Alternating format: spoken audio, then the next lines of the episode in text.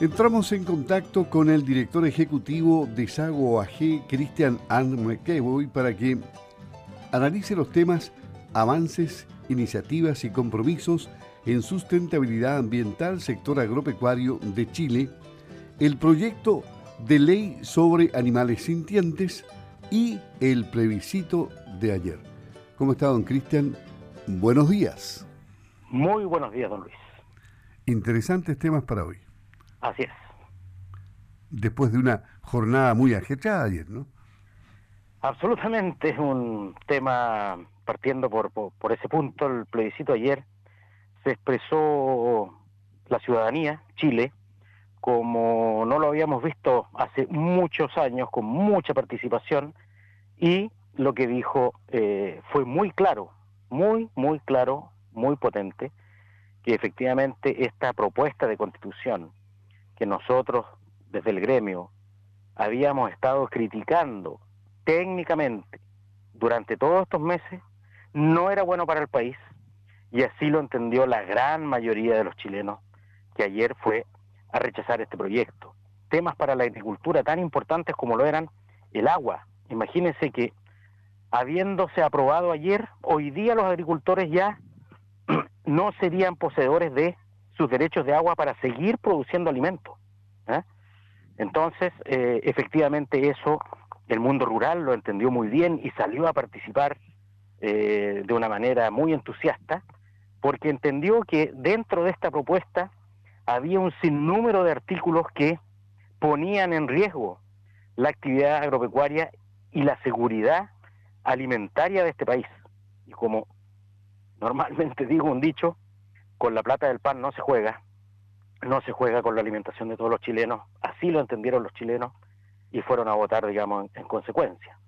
Por lo tanto, aquí hay una expresión potente de la chilenidad en el mes de la patria y eh, ahora los políticos, ¿no es cierto?, tendrán que decodificar este mensaje tan potente que les han entregado los chilenos para no volver a cometer los mismos errores en el futuro, pensar en el largo plazo en un Chile para todos, no para algunos, ¿no es cierto? Y actuar en consecuencia.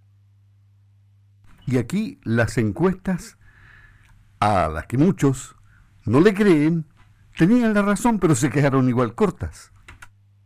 Se quedaron cortos, realmente la participación fue, fue muy importante eh, porque también estaba en juego el futuro, el futuro del país.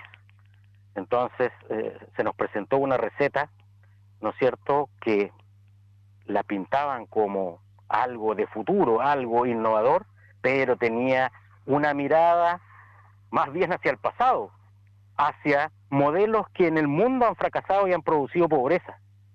Y los chilenos no caímos en esa propuesta. Y en otro de los temas, avances, iniciativas y compromisos en sustentabilidad ambiental, sector agropecuario de Chile, este es un seminario que se va a realizar próximamente el día... A ver, ¿esto se realizó? Se realizó. El 31 de agosto, sí. Eh, sobre un balance de carbono en sistemas agropecuarios del sur de Chile hacia la carbono neutralidad. ¿Hacia dónde apuntó esto? ¿Qué es lo que dejó? Esto es importante y estos son temas que tenemos que abordar eh, como país y, sin lugar a duda también como sector agrícola, ya que eh, toda actividad económica tiene externalidades en el ambiente.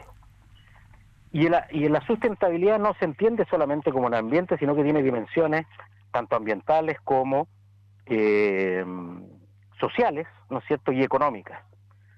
Una beta de esto que tiene que ver con los gases de efecto invernadero, y en eso eh, versó, digamos, este, este seminario, es, bien, efectivamente la, ganadería y la agricultura emite, pero de qué manera también la propia agricultura, a través del manejo del suelo, a través del manejo de los bosques, a través del manejo de los cultivos, las rotaciones de cultivo, puede efectivamente mitigar estos efectos y muchas veces, como lo es en nuestra zona, ser no solamente carbono neutro, sino que somos carbono capturadores.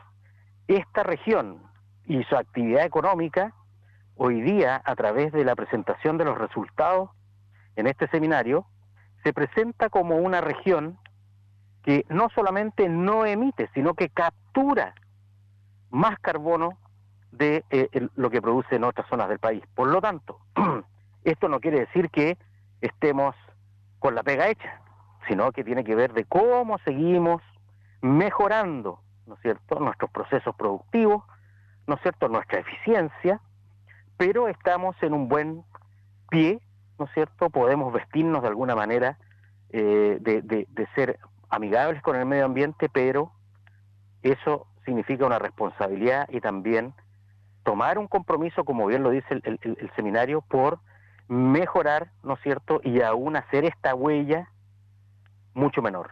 Tenemos un gran potencial en nuestros suelos para capturar carbono, ¿no es cierto? Y también mejorando nuestras prácticas de cultivo y nuestras prácticas en ganadería, poder ser efectivamente un pulmón verde que captura carbono en el mundo. Y aquí las investigaciones son muy importantes. ¿En eso se ha avanzado ya?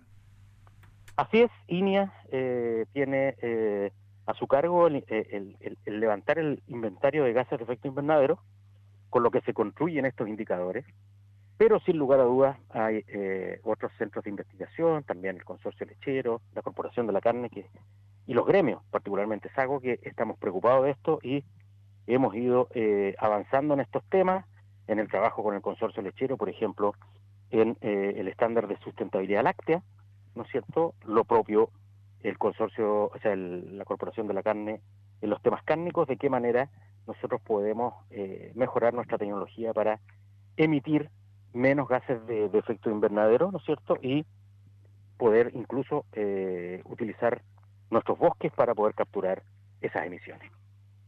Y hay un tercer tema que es preocupación también del sector agropecuario, porque está en, tramitación legislativa un proyecto de ley sobre lo que se denomina animales sintientes. ¿Qué significa para el campo este proyecto? ¿Qué repercusiones negativas puede tener? Efectivamente, aquí estamos nuevamente en un, eh, embate de ciertos grupos de interés, ¿no es cierto? Que eh, yo creo que confunden las cosas al otorgarle a los animales ciertas características que son propios de los seres humanos eh, y, no de los animales.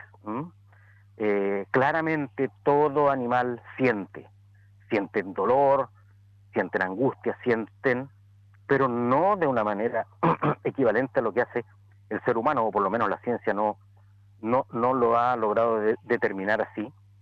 Eh, y por eso nos preocupa, digamos, porque efectivamente la ganadería utiliza, ¿no es cierto?, animales para proveer de proteína a toda la humanidad. Recordemos que la proteína animal es insustituible para el ser humano. Muchas investigaciones, ¿no es cierto? Incluso eh, hace un par de semanas se trajo a un investigador eh, holandés que, que, ha hecho su trabajo en Estados Unidos, que lo dejó claramente establecido, ¿no es cierto?, en sus investigaciones. Él es un médico prestigioso que dice que la proteína animal es absolutamente indispensable para el desarrollo del ser humano, pero eso no quiere decir que como especie, ¿no es cierto?, tengamos que tener un maltrato hacia los animales, todo lo contrario, ¿no es cierto? Y es ahí donde yo creo que se confunden las cosas, con el bienestar animal, con cómo los animales, tanto los animales de granja, ¿no es cierto?, propios de la producción, como eh, los, los animales, digamos, mascotas, deben ser tratados con respeto y con el cuidado que corresponde, ¿no es cierto?, por, por mera humanidad. Pero yo creo que estos grupos extra... Ahí tenemos un corte. Sí, tuvimos un corte. Yo creo que estos grupos, dijo, se volvió a cortar. No lo tengo en la línea, pero a lo mejor me está escuchando.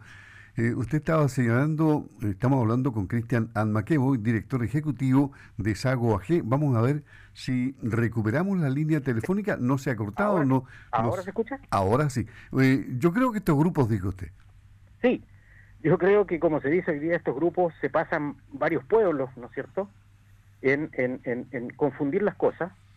Eh, mucho detrás de estos grupos hay también que están en contra de la producción de proteínas para la alimentación eh, humana, ¿no es cierto? Con las consecuencias que eso ya, ya expliqué, que, que, son productos que son insustituibles hoy día para la alimentación del ser humano, y confunden el bienestar animal con, con eh, transformar eh, jurídicamente a, los animales en seres sintientes.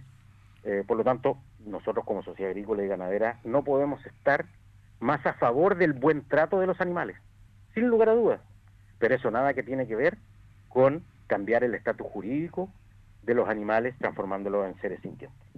Y este proyecto está en comisión legislativa todavía, ¿no? Está en comisión legislativa y recordemos que un proyecto como esto obviamente va a impactar a la pequeña agricultura, a la gente que vive de sus ovejas en el norte, que vive de sus cabras, de sus llamas, de sus alpacas, ¿no es cierto? La gente, las tradiciones del campo, ¿no es cierto? Por lo tanto, acá yo creo que eh, hay una gran cantidad de chilenos que viven en contacto permanente con sus animales y que, por cierto, la gran mayoría los cuida. Y los que no los cuidan, bueno, cometen un delito contra el bienestar animal. Por lo tanto, yo creo que la ley debe ir hacia ese lado, al cómo tratamos de mejor manera a los animales, ya que todo ganadero sabe que un animal bien tratado es un animal productivo y un animal que no es bien tratado es un animal, ¿no es cierto?, eh, que, que nunca va a producir bien. Por lo tanto, los ganaderos son los primeros en siempre cuidar a sus animales. Es decir, aquí va a haber una gran discusión. Así es. Christian and McEvoy conversando con Campo al Día al inicio de esta semana. Que todo resulte bien. En Campo al Día le esperamos el próximo lunes, siempre a las 8 de la mañana. Hasta pronto, gracias. Hasta pronto, Luis. Que tenga una buena semana. Igualmente.